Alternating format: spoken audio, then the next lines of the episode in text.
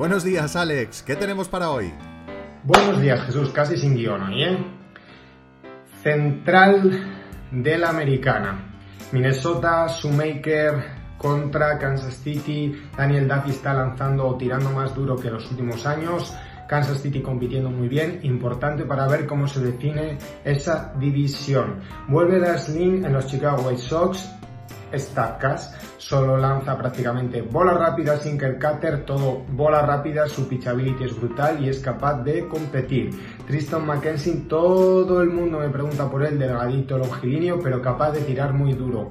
A ver cómo se va definiendo esta división. Ayer hubo tensión, casi eh, acaban a las puñadas los Mets y los Phillies. Taiwan Walker para mí está rindiendo un poco por encima de lo esperado.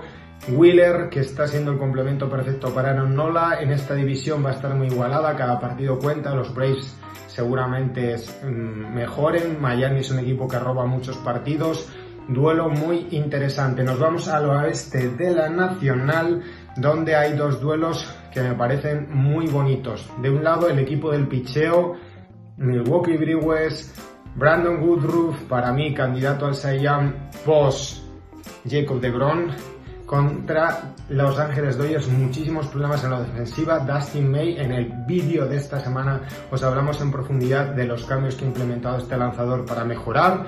Y quiero acabar con el San Diego Padres, Blake Snell, contra San Francisco Giants de Scalafani en el montículo, uno de los pitchers de San Francisco, detrás de los cuales creo que hay más verdad y más capacidad de convertirse en un lanzador de un gran nivel.